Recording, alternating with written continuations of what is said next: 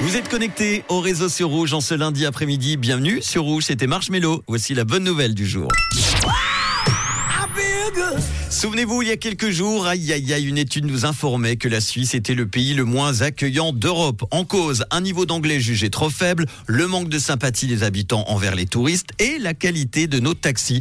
Heureusement, eh bien aujourd'hui, il y a une bonne nouvelle qui vient soigner, on peut le dire, notre ego qui a été quand même blessé. C'est une étude qui vient de conclure que la Suisse est le pays le plus intelligent d'Europe. Et oui, rien que ça, c'est une recherche réalisée par l'école de tutorat en ligne, Tutorspace, qui l'affirme sur la base de 17 facteurs liés à l'intelligence et au développement.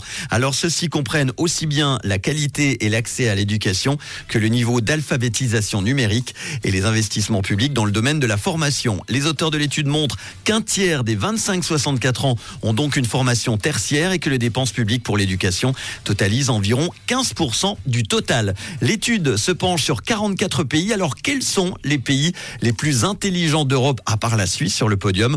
On a en le Danemark, puis la Finlande, l'Islande, la Norvège, la Suède, la Belgique et les Pays-Bas en huitième place. Alors, si vous regardez bien, vous l'aurez compris, plus il fait froid, plus les gens sont intelligents. Oui, voilà pourquoi on nous demande de ne pas dormir dans une chambre trop chauffée la nuit. On a la solution, on a la réponse maintenant. Euh, je vais me mettre cinq minutes, si vous le voulez bien, dans le congélateur en écoutant un bon son collector. En 1983, le chanteur britannique Rod Stewart, voici le son collector du réseau, avec Baby Jane. Bon lundi avec Rouge.